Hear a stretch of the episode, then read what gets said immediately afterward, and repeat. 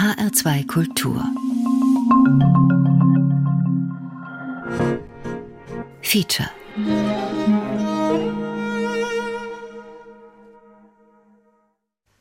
Der Wald steht braun und schweiget. Überall in Deutschland, im Harz, im Thüringer Wald, im Schwarzwald, verwandeln sich einst gesunde Wälder in Kahlschlagsflächen.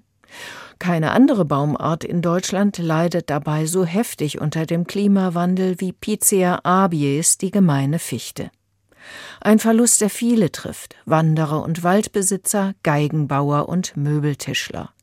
Hören Sie dazu das folgende Feature. Zu finden ist es auch als Podcast beispielsweise in der ARD Audiothek.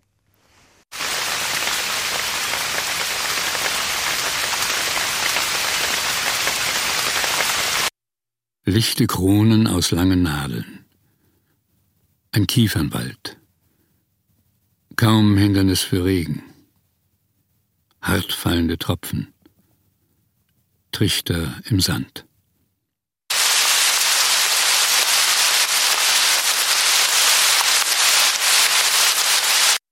Das dichte Laubdach hoher Buchen. Ein Trommelfell aus Blättern später leises Ticken. Es perlt und platscht von Ast zu Ast.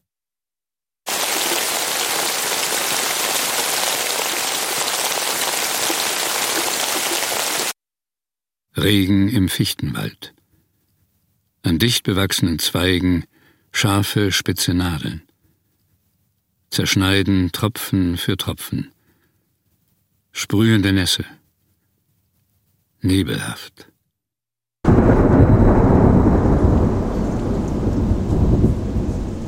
Es regnete lang und viel in diesem Sommer und Herbst. Zu spät vielleicht für viele Wälder und zu spät für die Fichte. Pizea. Ein Requiem für die Fichte. Feature von Jörg Wunderlich.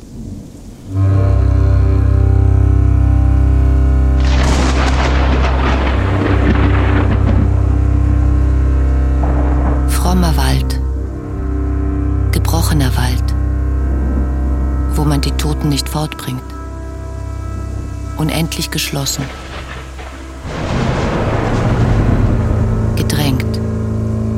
Von alten, starren, rötlichen Stämmen. Unendlich eingeengt. Von alten, grau geschminkten Fichten.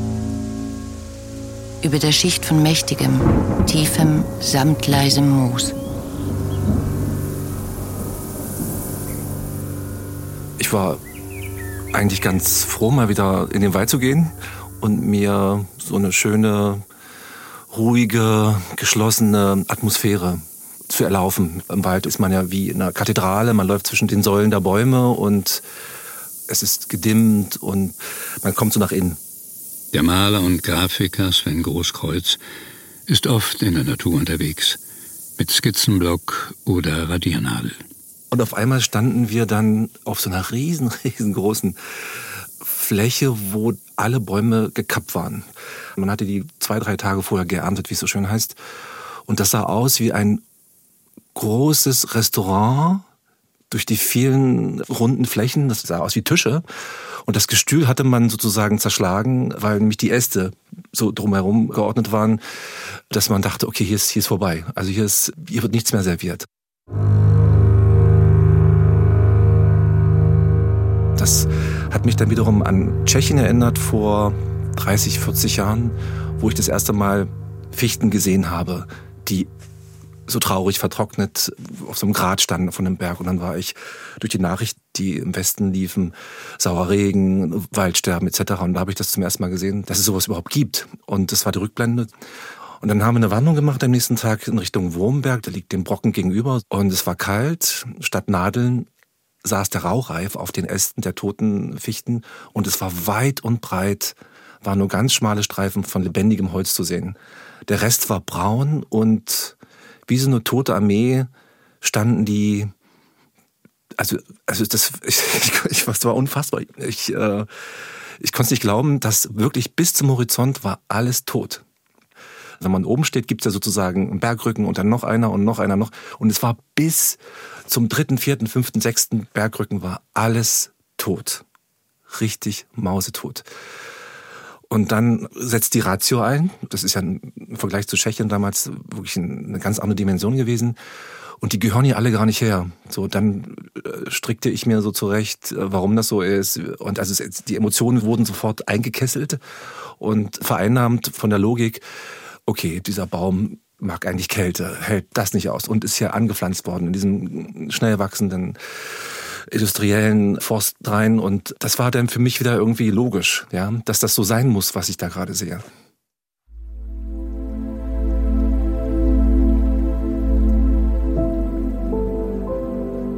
Stehst noch immer da, o Fichte, düstergrüner Baum.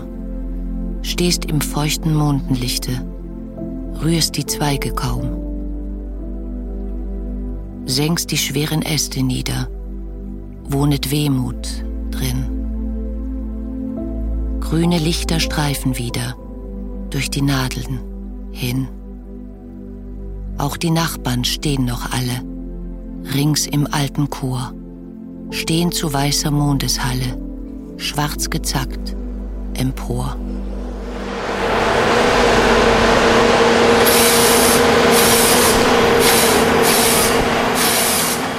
Hydraulische Greifarme klammern sich fest an einen Stamm. Ein schwenkbares Sägeblatt heult auf. Führt wie ein ferngesteuerter Chirurg seine Schnitte aus. Es fällt ein 30 Meter hoher Baum. Hat keine Zeit liegen zu bleiben. Vom Kran wieder angehoben, wird er in Sekunden entastet und zerteilt.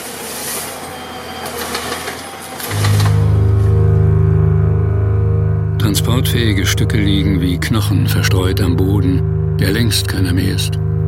Zerfurcht von 22 Tonnen Stahl auf riesigen Rädern. To harvest ist das englische Wort für ernten. Ein Harvester braucht nur Minuten, um ein ganzes Waldstück in eine Brache zu verwandeln. Wie hier im Hochharz sind deutschlandweit Hunderte dieser Forstvoll-Erntemaschinen im Einsatz. Die Südhänger sind besonders betroffen gewesen, weil die natürlich noch wärmer, noch trockener waren aber äh, der Borkenkäfer, wenn er da einmal durch war, dann, dann zieht er halt weiter. Die Waldökologin Dr. Nicole Wellbrock ist zuständig für die bundesweiten Erhebungen zum Waldzustandsbericht. Neueste Zahlen sagen, dass seit den Dürrejahren ab 2018 hierzulande mindestens auf 500.000 Hektar Schadholz gerodet werden musste. Das ist eine Fläche ein Drittel so groß wie Thüringen. Der Schadensbericht ist aufgegliedert nach den verschiedenen Baumarten.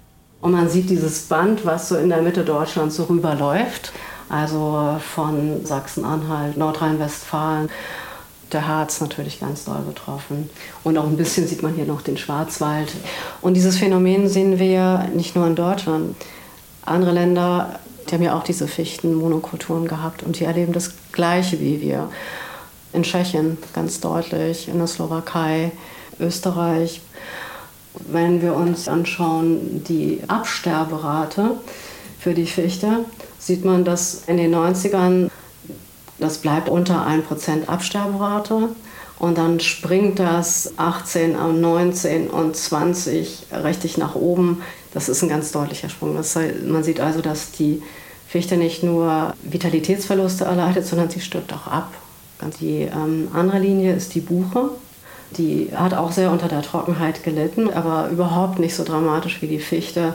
Auch wenn man sich jetzt die anderen Hauptbaumarten, Kiefer kann ich jetzt dazu schalten oder Eiche, die leidet so unter Schadgemeinschaft.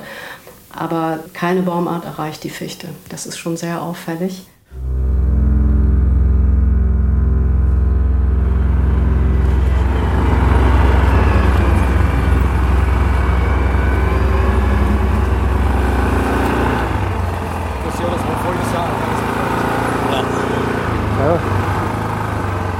oben haben wir schon immer was rausgemacht. Da war wenig Licht. Da siehst du, wie es aufgeht. Und hier, das habe ich halt voriges Jahr gemacht, das war noch ein dichter.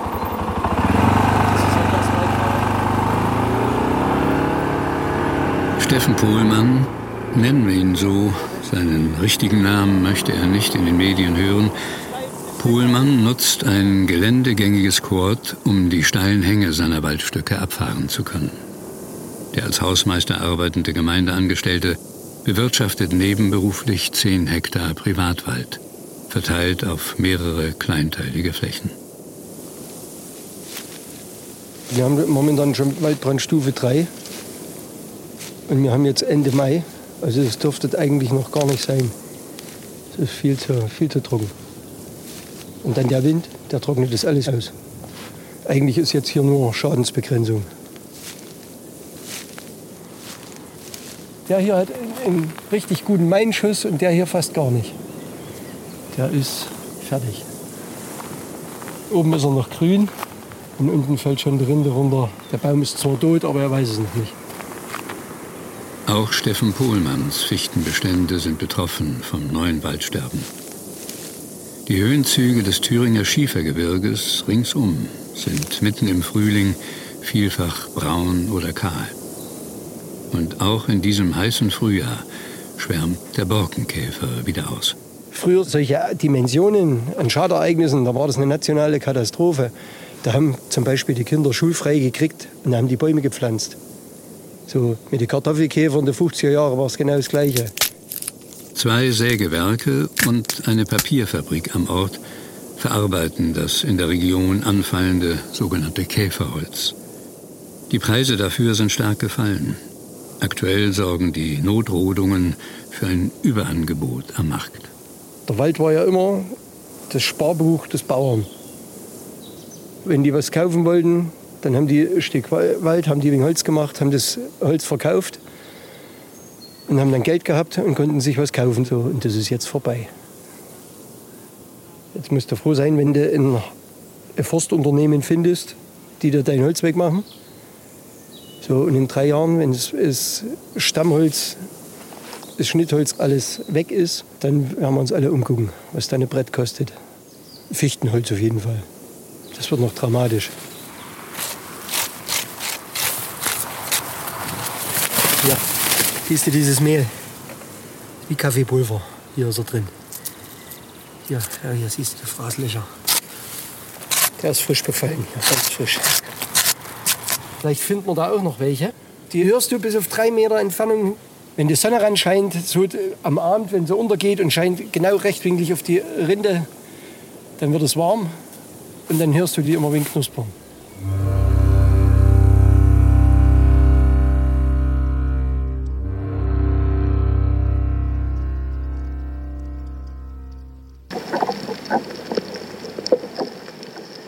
Fraßgeräusche in der Rinde einer Fichte, akustisch übertragen und resonanzverstärkt durch die darüberliegende Borke.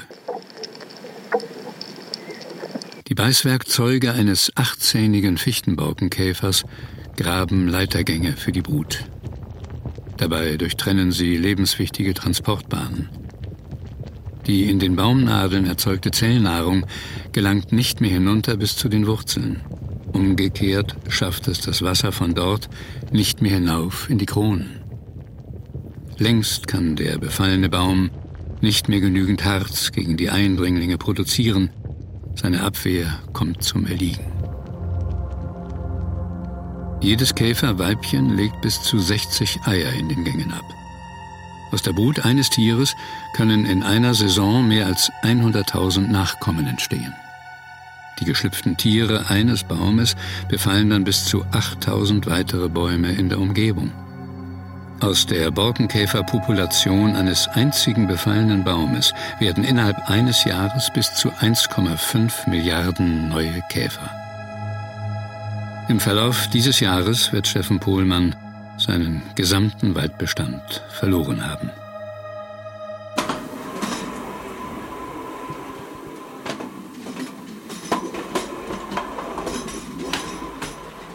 Schienen führen vom Mundloch bis zu 500 Meter tief in einen Bergbaustollen. Grubenstempel und Verschalungen aus Holz sichern seit Jahrhunderten die dunklen Gänge durch das Flöz. Als hier im Südharz 1737 der Abbau von Steinkohle begann, waren die Berge ringsum großflächig entwaldet. Mehr als 300 Bergwerke und unzählige Erzhütten hatten die Holzvorräte der Region verschlungen. Wir haben also die große Transformation, also nach dem Motto Fossiles in. Man hat dann das Brennholz durch die Steinkohle ersetzt und hat dann gesagt, gut, der Wald kann also in erster Linie stofflich genutzt werden. Am wertvollsten wird uns die Fichte durch ihr Holz. Sie liefert in ihren geraden, glatten Stämmen ein vorzügliches Bauholz. So stammen Balken, Bretter, Dachschindeln, alles, woraus die schmucken Häuser der Gebirgsdörfer bestehen, von der Fichte. Das Holz dient auch zu Möbeln und zu allerhand Geräten. Es ist fast selbstverständlich, dass die quirlförmigen Zweige der Fichte zu Küchenquirlen verarbeitet werden. Aus dem Baume wird ferner Harz, Terpentin, Teer, Pech und Ruß gewonnen. Wir haben einen Berghauptmann, es war kein Förster, er hat zwar ein Buch über die Forstwissenschaft geschrieben, Silvicultura Economica, das heißt also der wirtschaftliche Waldbau. Das Buch wurde 1713 veröffentlicht und gilt als die Nachhaltigkeitsbibel. Also da muss man auch sehr vorsichtig sein. Er hat eine Dimension der Nachhaltigkeit beschrieben, und zwar ist das die reine wirtschaftliche Nachhaltigkeit. Er hat gesagt, äh, man soll nur so viel Wald oder Holz nutzen, wie nachwächst. Zur Nachhaltigkeit, wie wir sie heute verstehen, gehört wesentlich mehr, aber für seine Zeit ein Vorreiter. Uwe Eduard Schmidt ist Professor für Wald- und Forstgeschichte. Und insofern verdanken wir dem Berghauptmann sehr viel, dass durch den Bergbau das Wort nachhaltend erstmals in der deutschen Sprache genannt wird und auch die Funktion der stofflichen Nachhaltigkeit beschworen wird. Auch nach der Einführung des Begriffs Nachhaltigkeit wuchs der Holzhunger weiter. Im Zeitalter der rationellen Forstwirtschaft wurde die Fichte zur alles dominierenden Baumart. Es gab dann eine bahnbrechende Erfindung, dass Papier nicht mehr mit Hadern und Lumpen erzeugt werden muss, gerade die Fichte, weil sie einen hohen Weisheitsgrad hat. Also man braucht sie weniger zu bleichen. Die Fichte, wenn man sie auffasert, dass man das Holz als Papiergrundstoff nehmen kann. Die ersten Papiermühlen sind dann Ende der 1840er Jahre angelaufen und es gab einen riesen Absatzmarkt. Man hat den Leuten vorgerechnet, äh, sie haben nur Gewinne, indem sie eben das Durchforstungsholz vermarkten können für Papierindustrie und das starke Holz als Konstruktionsholz für Telegrafiemasten, für Dachstuhlbau und dergleichen. Und äh, die Fichte hat im Vergleich zur Buche eine bis über 20-fach höhere Rendite aufgezeigt. Das hat dann dazu geführt, dass der Waldbau transformiert worden ist hin zu einer Fichtenreinbestandswirtschaft.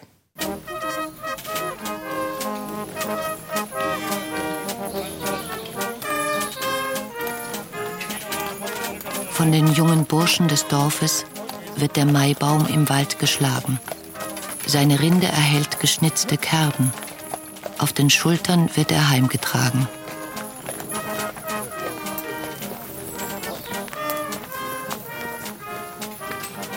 Ein früher Sonntagmorgen bei Bad Kloster Lausnitz in Thüringen.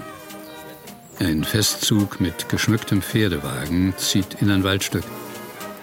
Männer, in jungem und mittlerem Alter, einheitlich gekleidet in makellos weißen Festtagshemden und blauen bedruckten Schürzen. Also der Maibaum muss natürlich schön gerade aussehen, muss einen gewissen Durchmesser haben. Er muss natürlich günstig auch stehen, dass man ohne großen Aufwand den Baum voraustragen kann. Unsere Kollegen gehen da mit einem Strick bei der Suche durch den Wald und messen dann den Umfang des Baumes und dann wissen die Profis ganz genau, okay, der ist geeignet. Wir gehen jetzt mal die 10, 15 Meter in diese Richtung, dass wir hier mit der Spitze hinten an der großen starken Fichte vorbeikommen. Denkt dran beim Absetzen, hier, Oberschenkel nicht, die Hölzer drauf, geht in die Knie vor den Oberschenkeln. Und alles klar? Feuer frei! Fertig! Annehmen! Hoch! Vorne! Annehmen! Und hochheben! Mit runden Traghölzern heben die Männer einen frisch gefällten Stamm. Sie tragen ihn Schritt für Schritt aus dem Wald heraus auf den Weg. Nach vorne! Eine Fichte muss es sein. Wir sind ja hier im Holzland. Es gab hier früher hunderte von Handwerksbetrieben, die mit dem Material Holz gearbeitet haben, die mit der Fichte gearbeitet haben. Leitermacher, Rechenmacher, äh, Stellmacher gab es hier damals zuhauf. Jetzt sind es vielleicht noch vier oder fünf Handwerksbetriebe. Kevin Steinbrücker leitet die Burschengesellschaft des Maibaumsetzens, wie der örtliche Traditionsverein heißt. 1659, da wurde das Maibaumsetzen ja das erste Mal so traditionsgemäß erwähnt, gab es hier eine Zimmermannsinnung. Und da war dann immer am Pfingstwochenende war eine Gesellenfreisprechung und da haben dann die Zimmerleute dieses Handwerk, dieses Anplatten, dieses Anschuhen des Maibaumes vollführt und haben dann am zweiten Feiertag diesen Maibaum gesetzt. So, und aus dieser Handwerkskunst heraus, aus der Gesellenfreisprechung, ist diese Tradition entstanden. Und dadurch, dass es damals Fichte war, wird es auch immer Fichte bleiben. Die Wälder um Bad Kloster-Lausnitz haben sich stark gelichtet. Die einst dichten und ertragreichen Bestände müssen seit Jahren großflächig gerodet werden. Es wird schon jedes Jahr schwieriger, was Passendes zu finden. Der Borkenkäfer macht natürlich hier in dem großen Fichtenbestand sehr viel Schaden, hat in den letzten Jahren viel Schäden gemacht. Forst musste natürlich auch viel, viel fällen lassen, viel beräumen. Früher haben wir den Baum relativ nah an unserer Raststätte gesucht und jetzt sind wir halt schon ein ganzes Stück wieder außerhalb. Ist alles noch händelbar, aber es wird wirklich definitiv nicht einfacher. Das ist so. Komm, weiter! Vorwärts!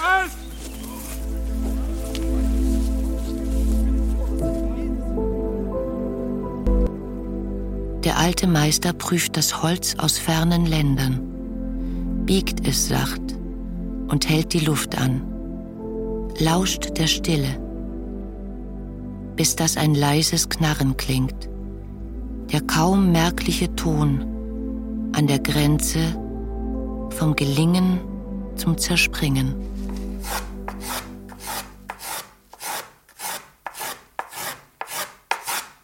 Ich muss eigentlich das Geräusch des Werkzeugs hören, um das Holz zu begreifen. Martin Schleske ist bekannt für den Bau besonders ausdrucksstarker Instrumente für Solisten. Seine Geigen, Bratschen und Violoncelli entstehen in einem Atelier in der Nähe von München. Mit einem Handwerkzeug, Span für Span, arbeitet er die plastische Form einer noch hohen Bratschendecke heraus. Und dann merkt man irgendwann, wann der Punkt gekommen ist, dass ich nichts mehr rausnehmen darf. Da spürt man dann schon die große Resonanzfähigkeit. Instrumentenbauer benötigen Bäume mit besonderen Eigenschaften.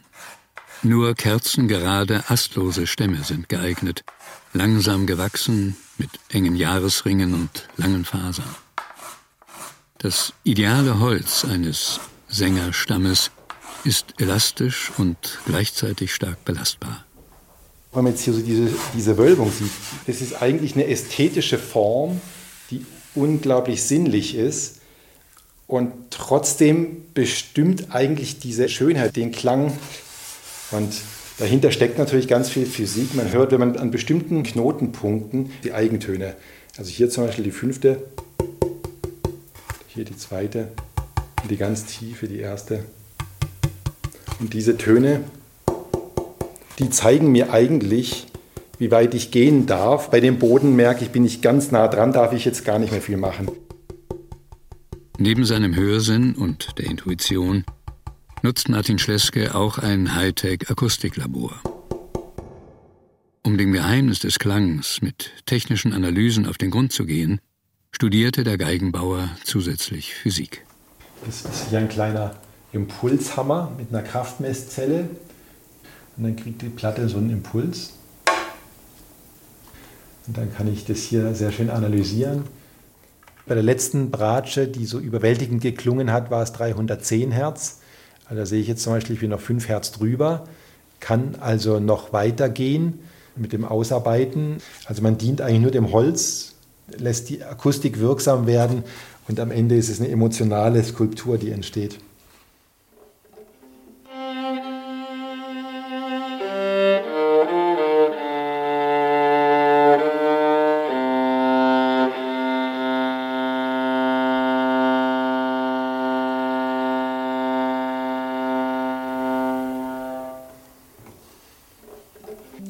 Einer der schönsten Momente dann, wenn das Instrument fertig ist, die ersten Töne zu spielen. Und das ist jetzt die letzte Bratsche, die letzte Woche fertig geworden ist gerade erst. Und die hat so eine Kraft und so einen Widerstand. Da stemmt sich so eine große Gewalt entgegen und man kämpft mit dem Instrument, aber es bietet sich an in dem, was es, was es erlaubt. Das ist, man muss nichts erzwingen.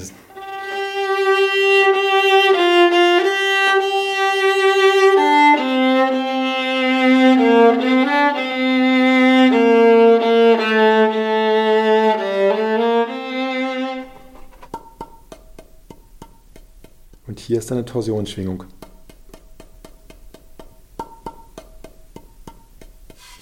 Und dann dieses Rauschen ist das Wichtige. Blickfang im Empfangsbereich der Werkstatt ist eine Klangholzbibliothek. Meter hoch lagern hunderte noch unbearbeiteter Rohholzstücke. Die ältesten stammen noch von Bäumen, die im 19. Jahrhundert geschlagen wurden. Es braucht diese langen Fichtenfasern, dass die Geige klingt und es kommt kein anderes Material ran, was wir haben. Das wirklich außergewöhnlich gut klingende Holz sieht immer fast speckig und fast nass aus. Also man hat selbst das alte Holz hat so einen speckigen Glanz und das nicht gut klingende Holz sieht alt und staubig und stumpf aus. Da ist die Decke, diese wunderbare norditalienische Bergfichte der Bassbalken ist aus Fichte und äh, der Stimmstock ist aus Fichte. Und das letzte Mal, als ich dann beim Holzhändler war und auch wieder so 3000 Holzstücke da im Holzlager hatte, war ich glücklich, dass ich sieben gefunden habe von den 3000. Und die 3000 sind das absolut Beste, was man kriegen kann. Und sieben sind aber dabei gewesen, wo ich sage, damit kommen so kleine Wunderinstrumente. Also wo man dann mit so einer Geige auf der Bühne stehen kann, hat hinter sich ein 100-Mann-Orchester und man strahlt in den Saal.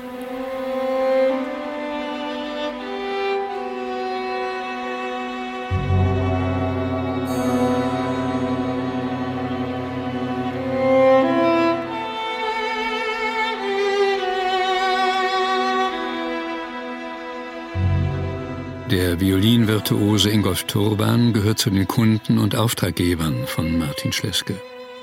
Seitdem er sich ein Instrument von ihm anfertigen ließ, spielt er die großen Solokonzerte nicht länger auf seiner originalen Stradivari, sondern nur noch mit seiner Schleske-Geige.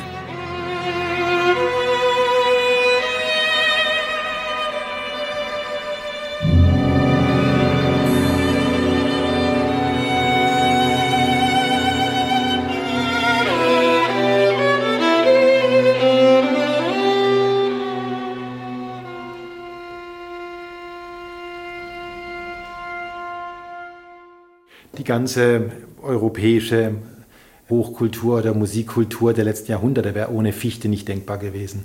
Der Resonanzboden des Klaviers ist Fichte, die Geige, die Bratsche, Cello, die Streichinstrumente ist Fichte. Ohne die Fichte hätten wir keine Musik. Also wir hätten gar nicht die Musik überhaupt entwickelt, geschweige denn die Instrumente gehabt, es zu spielen.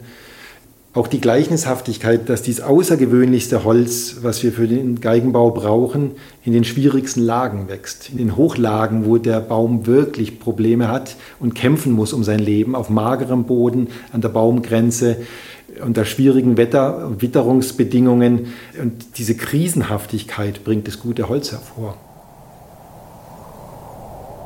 Ein Fichtenbaum steht einsam im Norden auf kahler Höhe ihn schläfert. Mit weißer Decke umhüllen ihn Eis und Schnee. Er träumt von einer Palme, die fern im Morgenland einsam und schweigend trauert auf brennender Felsenwand.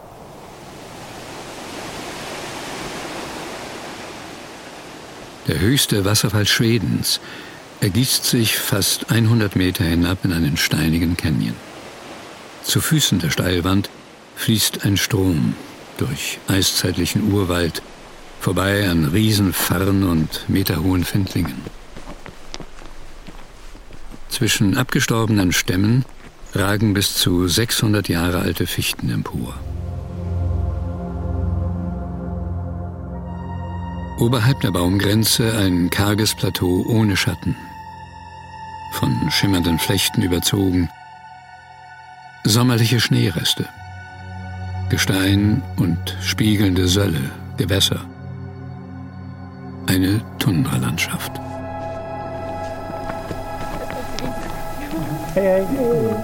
Touristen kommen zu Tausenden hierher in die Fühly-Berge an der Grenze zu Norwegen, um eine botanische Sensation zu besuchen. Die Fichte hier oben auf dem Berg, der Olchico, der wurde durch die vegetative Vermehrung so alt. Das kann man sich so vorstellen, dass durch den vielen Schnee und die ungünstigen oder die schwierigen Verhältnisse da oben die Äste zum Teil ziemlich tief in den Boden eingedrückt werden und dann äh, neue Triebe bilden können. Und dadurch kann dann, wenn es wärmer wird, wie es jetzt in den letzten 100, paar hundert Jahren war, kann sich dann halt ein Stamm entwickeln. Und das, was man beim Ulchico sieht, was ja auch äh, sehr beeindruckend ist, ist tatsächlich diese Wurzel. Also du warst ja wahrscheinlich auch oben und hast dieses riesige Wurzelsystem gesehen. Und das ist halt äh, das Alte an dem Baum, ist die Wurzel, nicht der Baum selbst. Der Baum selbst, der ist auch mehrere hunderte Jahre alt, aber die Wurzel ist halt wirklich fast 10.000 Jahre alt, was halt ziemlich einzigartig ist und dadurch halt auch der älteste Baum der Welt, der bis jetzt zumindest bekannt ist. Ein schwedisches Forscherteam fand 2008 heraus, dass die Fichte Olchiko sich selbst vermehrend schon seit dem Ende der letzten Eiszeit hier oben überlebte. Genetische Analysen zeigten, dass auch der Urwald zu Füßen des Berges aus ihren Nachkommen besteht. Der Baum ist nun das Wahrzeichen des Nationalparks Fyllefjellet. T-Shirts und Sticker zeigen seine Silhouette. Jeder Tourist, der hierher kommt, hat eine andere Erfahrung mit dem Baum. Es gibt relativ spirituelle Gruppen, die hierher kommen die messen dem Ganzen vielleicht einen anderen Wert bei als ein Ökolog, der das Ganze aus einer ganz anderen Perspektive betrachtet. Aber wenn man dann den Hintergrund kennt, dann ist das doch sehr beeindruckend, dass die ganzen Klimaveränderungen auch überlegt hat. Katharina Heimes arbeitet im Besucherzentrum Naturen. Vor kurzem schloss sie in Deutschland ein Masterstudium ab zum Schwerpunkt nachhaltige Forstwirtschaft. Hier in Schweden hat man, vor allem in Südschweden, hat man halt viele Probleme mit dem Borkenkäfer, vor allem halt in den, wenn man es so nennen darf, Monokulturen, wo der halt wirklich große Bestände anfällt und deswegen halt die Fichte gefällt werden muss am Ende. Es werden auch viel mit Kahlschlag gearbeitet und das hat man leider in Schweden relativ viel, dass das die gängigste Methode ist. Wenn man so riesige Flächen sieht, die dann tatsächlich kahlgeschlagt werden, ist es eigentlich ein Witz, weil halt das ganze Mikroklimat verloren geht. Guten Morgen, Mutter Fichte. Ich hab die reißende Gichte. Ich hab sie gehabt dieses Jahr. Du sollst sie haben immer da. Und da oben ist das Fichtenwäldchen, muss man sagen. Das mittlerweile sehr geschrumpfte. Und die rechte Seite dort, die ist abgeholzt, da ist nichts mehr. Das war mal. Unterwegs mit einer Harzhexe. Unter diesem Label betreibt Anja Kunze einen Kräuterladen in Harzgerode, bietet Wanderungen und Heilkräuter-Workshops an. Für einen Räucherritualkurs sammelt sie frisches Fichtenharz. Nur ein einziges Reststück an Fichtenwald ist ihr dafür geblieben. Die Bestände in der Umgebung, wie im gesamten Harz, sind zu 80 Prozent stark geschädigt oder schon abgestorben. Na, das ist schon sehr fest. Ich glaube, das ist schon älter. Aber es geht gut ab. Ja, manchmal ist es noch ein bisschen flüssiger. Wenn es noch recht frisch ist, kann man es besser abkratzen, ernten. Naja, kleine Ausbeute haben wir. Für einmal räuchern dürfte das reichen. Ich gebe dann auch gern immer noch ein paar Nadeln mit dazu. Das ist einfach noch mal für den Duft oder für die verstärkte Wirkung, sage ich mal. Fichtennadeln, das steht ja auch so für Erneuerung, für Reinigung, für Klärung. Ja, hat auch eine leicht antiseptische Wirkung, also gerade so in der Erkältungszeit. Und solange wie die da halt da sind und das Harz sich da dran befindet, ja klar, kann man dann jederzeit los und sich dann ein bisschen was sammeln. Herrlich.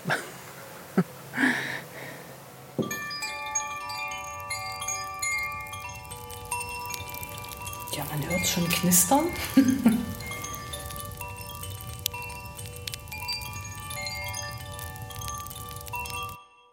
Die Fichte hat ja ein lateinisches Synonym, Picea abies, und Picea kommt von Piceus, das heißt harzhaltig. Und man hat Harz auch in der Antike gebraucht, einmal um Schiffe abzudichten, aber auch um Arznei herzustellen. Und vielleicht kennen Sie auch geharzten Wein. Man hat in der Tat in Speyer bei Ausgrabungen eine Flasche Wein gefunden und äh, die war noch versiegelt. Und da war tatsächlich noch Wein drin aus dem vierten Jahrhundert. Das war ein geharzter Wein der Römer. Und äh, den hat man mit Fichtenharz konserviert. Die Fichte wurde auch zu Kultzwecken eingesetzt. Ich glaube, vielen ist nicht bewusst, dass es nicht nur ein Wirtschaftsbaum ist, sondern man hat auch früher gesagt, der Brotbaum der Forstwirtschaft, sondern dass die Fichte als Baumart auch eine entscheidende Rolle spielt.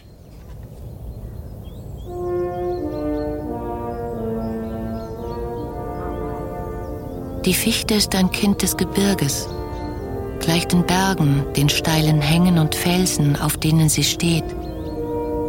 Hat sie in ihrer Gestalt wie in ihrem Wachstum etwas Aufstrebendes, etwas sieghaft Empordringendes. Stolz und Eleganz zugleich liegt in ihrem Wesen, mehr als in dem irgendeines anderen deutschen Baumes.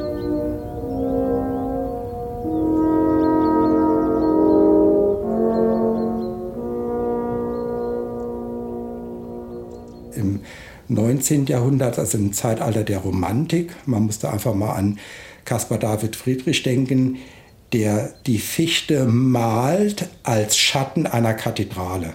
Professor Uwe Eduard Schmidt hat zur Kulturgeschichte der Fichte geforscht und zu diesem Thema einen Aufsatz veröffentlicht. Ein Schwerpunkt ist die Epoche der Romantik. Auch wird die Fichte dargestellt erstmals als deutscher Wald, war Friedrich, der den Chasseur gemalt hat. Und dann sieht man also den einsamen Franzosen auf einer Waldlichtung stehen. Es ist schon Neuschnee gefallen. Ein Baumstumpf mit einer Krähe symbolisiert den Tod. Und da steht also der alleingelassene französische Soldat ohne Pferd und wird in der Übermächtigkeit des deutschen Waldes zugrunde gehen. Und man spielt auch ein bisschen auf die Varusschlacht an, weil die Germanen mit dem Wald ein Bündnis eingegangen sind, nämlich nur mit Hilfe des Waldes konnten sie die Römer besiegen. Äh, dieses Varus-Symbol taucht auch auf im Dritten Reich, in dem Film Der ewige Wald, wo also eine Fichtenkultur mit Überblendtechnik zu einem Soldatenheer wird, das losmarschiert. Diese Gleichschaltung von Wald und Mensch beziehungsweise dieses Bündnis, das den Deutschen angeblich ausmacht, wird da hochstilisiert. Ein festliches Ereignis erwartet Sie. Ein Wiedersehen mit einem der größten deutschen Filmerfolge.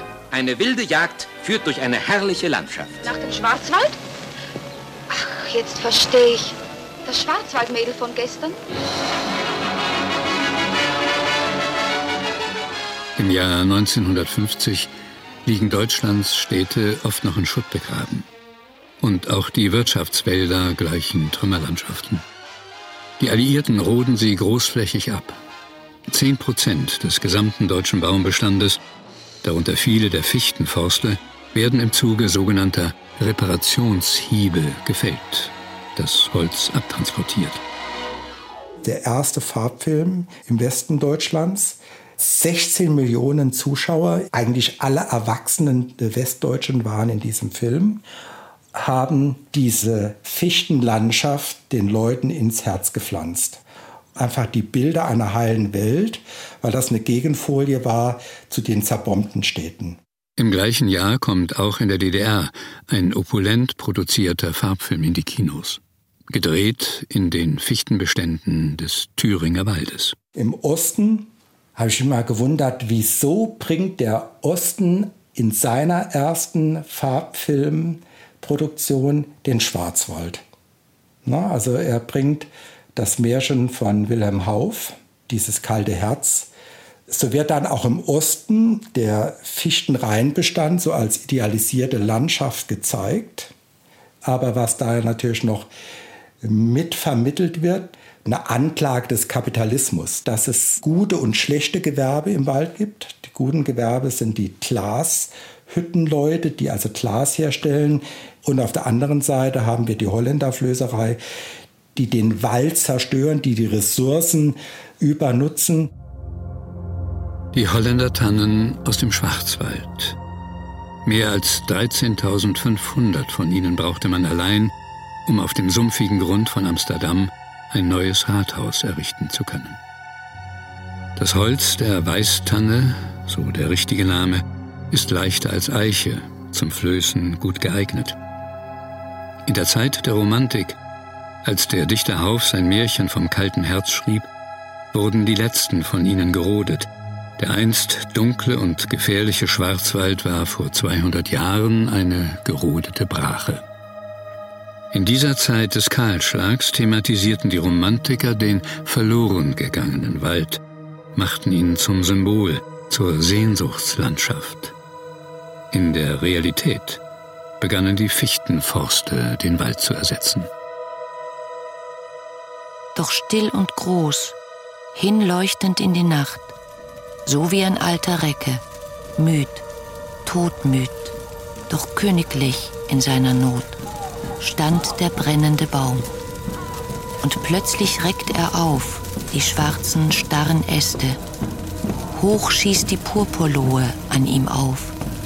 Hoch steht er in dem schwarzen Himmel. Eine Weile. Dann kracht der Stamm, von Funken rot umtanzt, zusammen. Nur 30 Prozent der weltweiten Landmassen sind heute noch mit Wald bedeckt. Jedes Jahr gehen weltweit 15 Milliarden Bäume verloren durch Abholzungen, Dürre, Krankheit oder Katastrophen. Aktuell beschleunigt sich dieser Prozess enorm. Seit Beginn der menschlichen Zivilisation hat so die globale Waldfläche schon um nahezu die Hälfte abgenommen. Norwegische Fichte. Picea abies. Herkunft Nordeuropa. Keimung nach ca. drei bis fünf Wochen. Art Nadelbaum. Die norwegische Fichte wird auch Rotfichte genannt und kommt vor allem in den nördlichen Breiten Europas vor. Sie kann ein Alter bis zu 600 Jahren erreichen und erfreut sich in Europa auch große Beliebtheit als Weihnachtsbaum. Samen müssen konstant feucht gehalten werden und dürfen nie austrocknen. Gleichmäßig und monoton setzt eine fahrende Maschine, von mehreren Mitarbeitern permanent bestückt, kleine Baumpflänzchen in die Erde, 15.000 Stück am Tag. Die Fichte gehört aus meiner Sicht auch zum stabilen Waldbild. Ähm, sie ist weiterhin auch Wirtschaftsbaumart und sie ist gerade in den Höhenlagen auch fast alternativlos. Äh, daher werden wir auch weiter Fichten verschulen und auch wieder in die Wälder pflanzen. Nikolaus Hartmann leitet die einzige landeseigene Forstbaumschule Thüringens. Die Fichte hat hier immer noch einen Anteil von 17 Prozent an der Gesamtproduktion. Also insgesamt haben wir 30 verschiedene Baum- und Straucharten und wir gehen Minimum mit sechs Arten in die Flächen rein. Also wir wollen diese Plantagenwirtschaft nicht mehr, wir wollen Mischung in den Wald bringen und diese Mischung bringt letztlich auch die Stabilität. Neben Eichen, Lärchen, Buchen oder Douglasien gehören versuchsweise auch mediterrane Atlaszeder oder die Esskastanie zum Anzuchtprogramm. Und es soll vor allem eine Baumart zurück in den Thüringer Wald kommen, die vor dem Zeitalter der Fichte dort prägend war. Ja. Ja. Draußen auf, ähm, wir gehen auf 10 in die Tannensaat. Äh, ist die Bricken soweit intakt? Und unten zudrehen. Ist, ist unten noch offen? Ich denke mal. Hier einer unserer Hoffnungsträger als Nachfolgebaumart, wenn man so möchte. Äh, wir setzen sehr, sehr viel daran, haben große Aussaatmengen an der Weißtanne. Die hat eine tiefe Pfahlwurzel, die kommt auch an Wasser, wo die Fichte schon nicht mehr hinkommt. Und deswegen versuchen wir hier in Größenordnung äh, Weißtannen ins Beet zu stellen, dass wir die Wälder möglichst schnell wieder zukriegen. Eine Weißtanne wächst natürlich langsamer. Sie braucht mindestens vier, fünf Jahre bei uns in der Baumschule. Im Wald braucht sie auch die ersten zwei, drei Jahre erstmal, bis sie Fuß gefasst hat. Aber wenn sie einmal Fuß gefasst hat, dann kann auch sie schnell wachsen. Und hier auf dem Beet stehen etwa 1,1 Millionen Weißtannen. Um einen Hektar neuen Wald zu pflanzen, braucht man bis zu 8000 Setzlinge. Wenn ich dort unten in Sonneberg vor diesen riesigen Kahlflächen stehe, da braucht man nicht lange überlegen, dass es weder die Pflanzenanzahl in der Kürze der Zeit gibt, noch gibt es die Manpower, die die Pflanzen auch setzen können im Wald.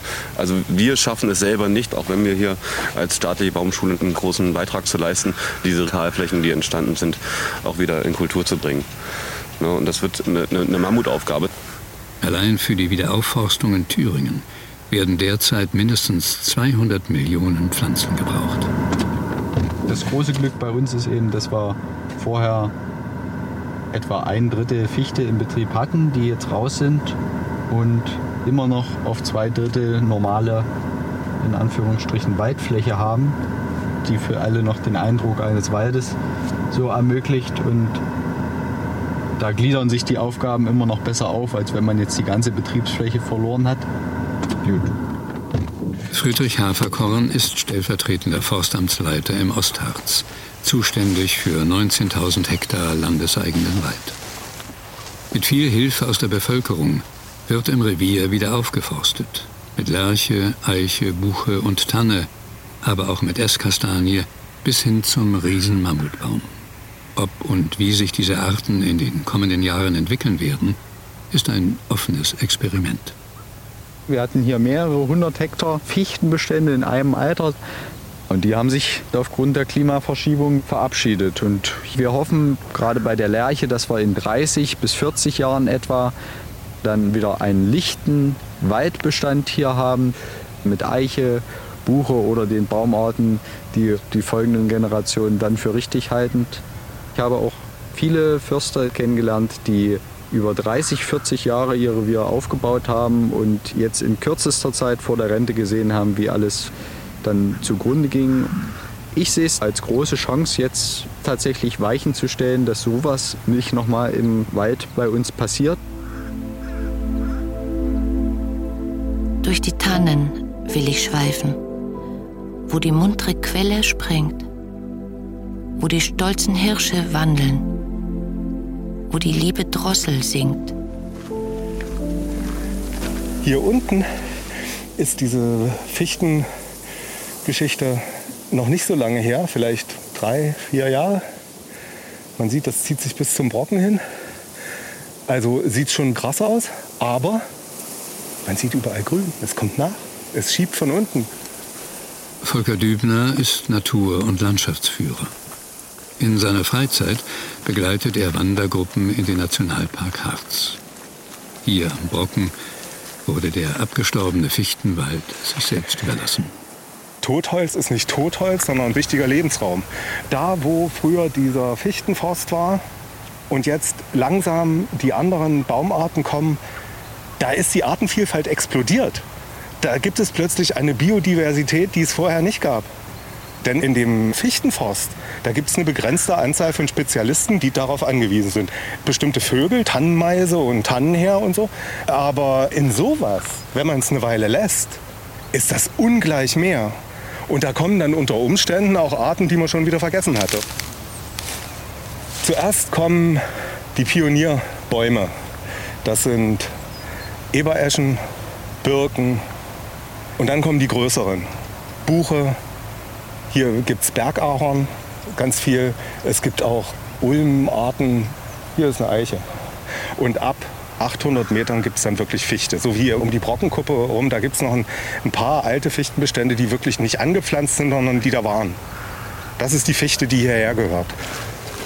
Ich brenne für den Nationalpark und sage, oh schön, mal sehen, was da kommt. Ich hoffe, ich bin in 20 Jahren noch am Leben und kann es mir angucken. Und das wird dann Wald und eben nicht Forst. Ein riskanter Transport auf schwer zugänglichem, unbefestigtem Grund. Ja, das, lass uns das machen. Angeliefert wird ein großer Konzertflügel. Wer will jetzt nach Prag gucken? Vielleicht nicht mal. Ja. Drei Musiker und ein örtlicher Klavierverleiher wuchten einen massiven Korpus auf eine improvisierte Auftrittsfläche. Ringsum Baumstümpfe und hohes Gras. Angekündigt ist ein Konzert im Toten Wald. Noch vor zwei Jahren war der 500 Meter hohe Berg bei Köln mit dichtem Nadelwald bewachsen. Nun ragt er, wie viele andere, nur noch kahl empor. Als das dann losging mit dem Fichtensterben durch den Borkenkäfer verursacht, wir wohnen auch an so einem Berg und das sah man auch von uns aus, einfach den Wald so Stück für Stück von den Forestern abgenommen werden. Und mein Sohn ist in 2018 geboren und der ist im ersten Jahr immer mit uns schön durch den Wald hier in der Trage und hat dann die großen Fichten immer so angeguckt. Und ähm, ja, und dann waren die auf einmal gar nicht mehr da. Die Jazzpianistin Laia Gensch hatte die Idee zu einem Konzert im Freien, ganz ohne Bühnenaufbauten und elektrische Verstärkung. Mehr als 70 Menschen sind auf den Berg gekommen. Sie sitzen auf einfachen Holzstühlen oder Baumstämmen. Wir haben ein Stück heute extra für den Wald mitgebracht. Das besteht aus ganz vielen Klangfarben. Ja. ja. Und das Stück heißt ähm, nicht ganz passend für den Ort, weil es rauscht nicht so sehr, aber es heißt Waldesrauschen. Das ist dann eher wieder Wunschdenken in die Zukunft.